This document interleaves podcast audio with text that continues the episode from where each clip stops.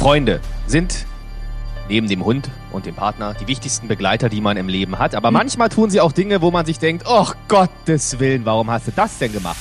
Und darum geht's heute. Sag die Wahrheit. Gerlinde Jenekes 100-Tage-Challenge auf 94.3 RS2. Jürgen aus Klado hat für dich eine Frage, liebe Gerlinde. Er möchte wissen, hast du dich schon mal für einen Freund oder eine Freundin so richtig geschämt? Ja, für dich. Was? Wieso das denn? Weil du dich überhaupt nicht benehmen kannst in der Öffentlichkeit. Also ich weiß nicht, ob Stimmt du. nicht. Äh, doch, ich weiß, ja, mittlerweile geht's, aber ich weiß nicht, ob du unter Wölfen groß geworden bist oder ob dich Wölfe großgezogen haben. Also erstmal hat's angefangen, als du noch kleiner warst äh, und du warst mit auf einer Party oder so, hast du die ganze Zeit in der Ecke mit deinem Handy gespielt. Die ganze Zeit.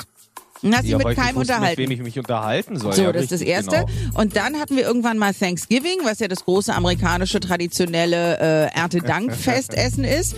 Und das Essen war halt nicht sofort auf dem Tisch, so wie du es offensichtlich kennst, sondern man unterhält sich vorher erstmal am Tisch mit den anderen Leuten. Wir waren 20 Leute, wir haben ungefähr eine Stunde gewartet, bis alle Leute da waren. Es gab ja schon Brot oder irgendwas.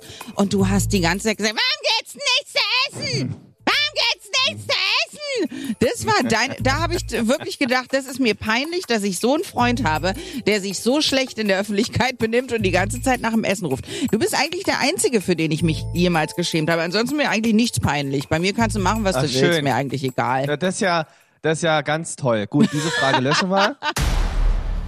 Ist denn Corona irgendwann eigentlich mal vorbei? Das ist ja die Frage, die wir uns alle stellen.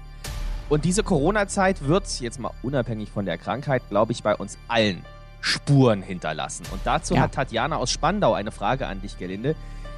Wie hat dich die Corona-Zeit verändert?